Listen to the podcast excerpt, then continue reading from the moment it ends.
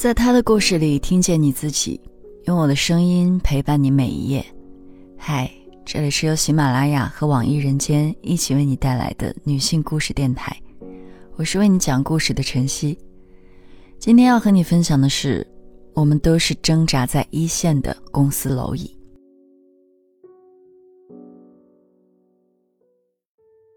二零一四年，我大学毕业。在家人的安排下，进入一家国字号投资公司工作。面试的时候，领导问我是否可以接受加班，我表示如果工作需要，会义不容辞的加班。领导对这个回答表示满意。入职后，我被分配到公司加班最狠的客户部，很多新人刚入职也都会被投放到这里先历练一番。但即便是多加会儿班，对于刚毕业的我来说，也没什么不满意的。毕竟工资在本地已经是中上等水平了。客户部在二楼，四个人一间办公室。我分到的二幺零室只有我一名新人，两个前辈陈姐和黄姐早我几届入职，另一个跟我年纪相仿的叫松生，早我两年来到这里。为了方便员工上下班，公司统一给员工安排了宿舍。我和同届入职的室友月晴分到了同一间宿舍。我们新人的工作并不复杂，除了揽项目、拉客户，就是整理数据、筛选材料，完全可以应付。但我发现，到了正常下班时间，经理如果不走，同事们谁也不敢走。有事儿干的继续埋头努力，没事儿干的悄悄消遣解闷儿，一下就把下班时间拖到了半夜十一二点。我也只能随大流，下班之后回到宿舍睡死过去。自我进入客户部，从没见过陈姐回家。她每天早上六点到，然后一直工作到深夜。听说客户部经理的位置有了空缺，领导有意让陈姐顶上。小道消息传出来，陈姐加班更疯狂了。她一口气就揽下了七八个项目，还买了张小折叠床放在办公室里。晚上加班累了就休息一会儿。我听陈姐说。他经常加班到凌晨三点才回去。不久后的一个深夜，一个陌生男人到办公室来找陈姐。见到他，陈姐才放松下来，拉着男人走出去。这时我才知道，原来陈姐已经结婚了。陈姐结婚三年了，去年才买房，一个月房贷七八千，可是她和丈夫的工资加起来才一万出头。两个人为了省钱，都很少回家，基本都住在办公室。这晚，丈夫是来给她送换洗衣物，这也是半个月来他们夫妻俩第一次见面。但是在所有人都踊跃加班的环境里，松生像是个异类。我入职的时候，他和他女朋友的感情已经稳定，想把更多时间用在陪女友上，所以经常六点就下班。等到晚上十点约会回来，再加上两个小时的班。因为我们年纪近，我也受了些影响，找机会就翘班。那时候周末加班还不需要打卡。一天我刚关上电脑准备开溜，却看见刚干完活离开不久的松生又回到了办公室。主管领导跟在松生后面进来，指责他当逃兵，但是松生依然我行我素。我不禁感慨道。松生真厉害，还敢顶着领导干。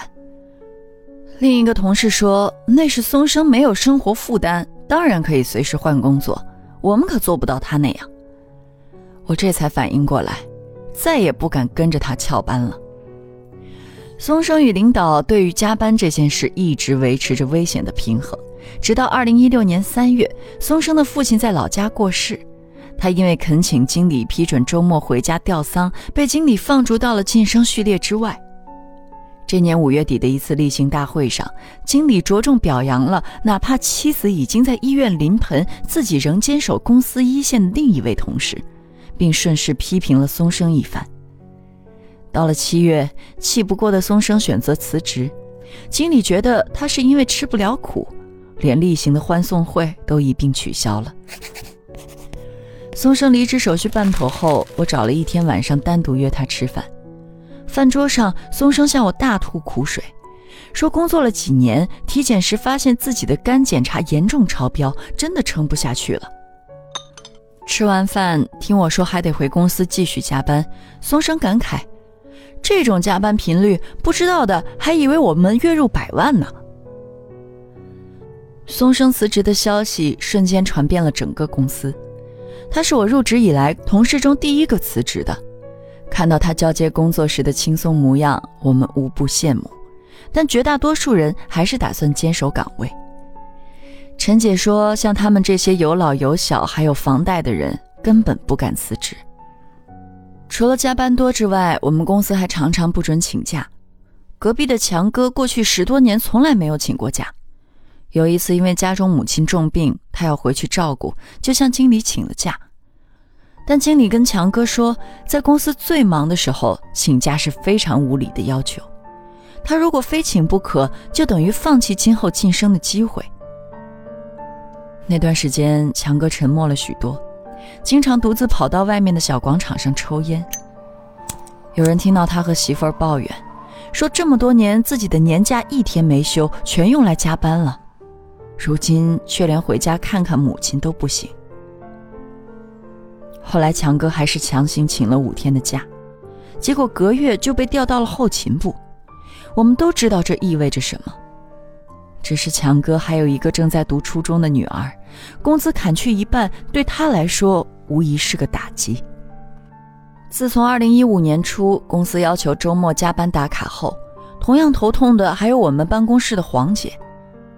她那时已经有了三个月的身孕，本想周末晚点到公司，干完活就早点回家安胎，一实行硬性打卡，她就成了迟到早退。不得已，黄姐找经理反映。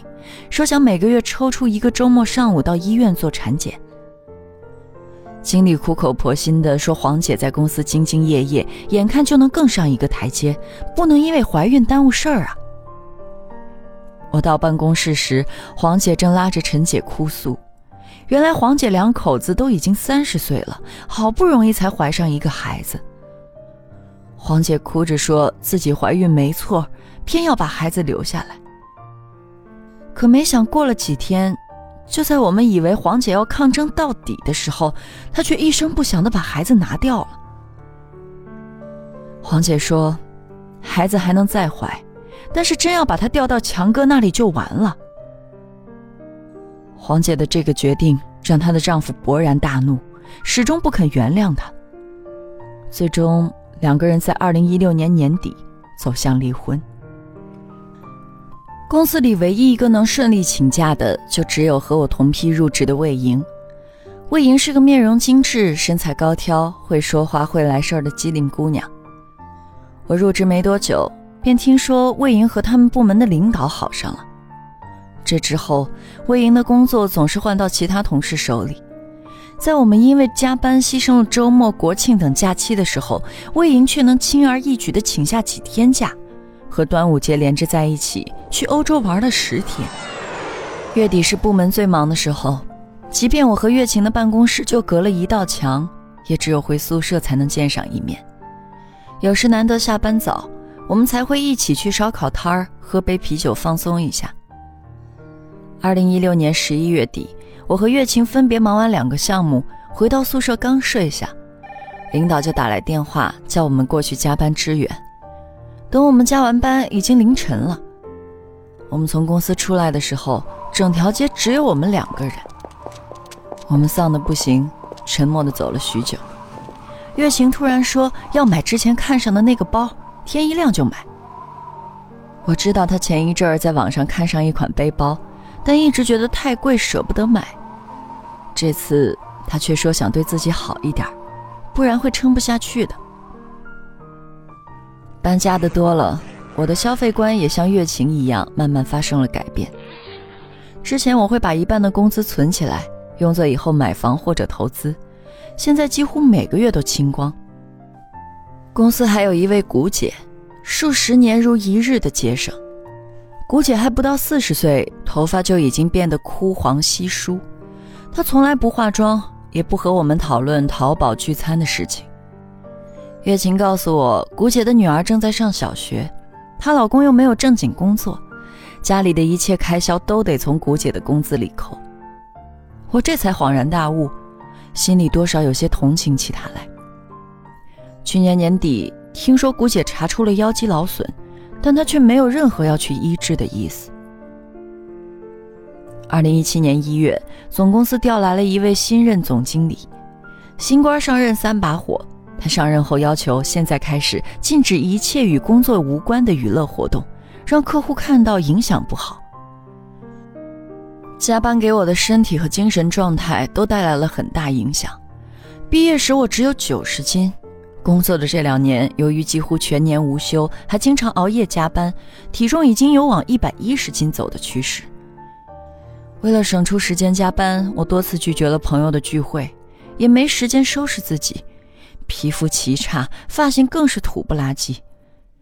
长期睡眠不足让我的脾气变得十分暴躁，对待别人越发的不耐烦。摆放文件时要把文件拍在桌上，听到那声巨响后心里才舒服。我的同事里，当时月琴和男友打算结婚，正是筹钱买房的时候，多接了很多项目。那段时间常常是我睡着了才听到他回宿舍的动静。松生的位置已经补上了新人，是早我一届入职的秦学林。对于秦学林的到来，我们心里都是叫苦不迭。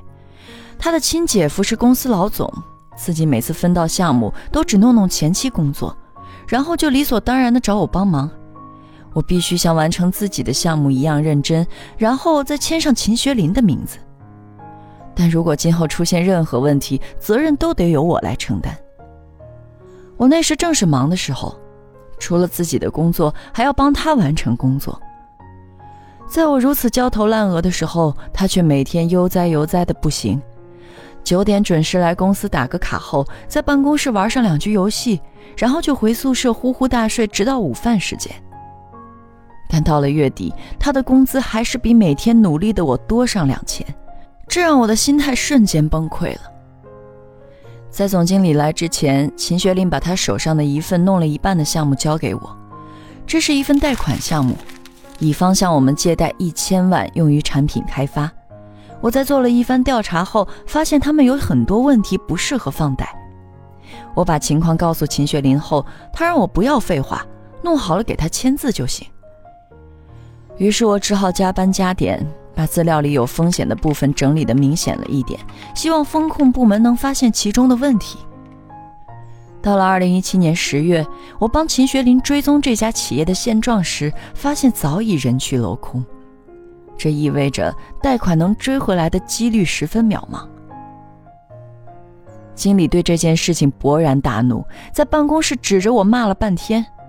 我说：“这是秦学林的项目，应该由他负责。”经理却问我为什么发现了问题却不告诉他。没过几天，公司的处分下来了，我必须为这件事情赔偿四万元。四万元的赔偿对我而言不是小事，于是我开始节衣缩食。勤俭的日子让我清醒了许多，我开始考虑辞职的事情。和丈夫说好年底要孩子的陈姐。在被经理约谈后，也迟迟下不了决心，害怕自己怀孕之后会失去晋升机会。陈姐的丈夫却在她长期加班不在家期间出轨，被她发现后，两个人于二零一七年正式分居。而早先经理许诺陈姐升她为客户经理的事儿，也再也没了下文。今年月晴终于和男友按揭买了一套房子，从此代替陈姐。变成了办公室里加班加到最晚的工作机器。辞职后跳槽到一家小公司的松生，顺利和女友结了婚。朋友圈里，他们在地中海迎着阳光牵手漫步。透过照片，我仿佛也吹到了阔别多年的海风。今天的故事就分享到这儿，感谢你的收听，欢迎在音频下方留下你的感受和故事。与千万姐妹共同成长，幸福相随。我是晨曦，下期见。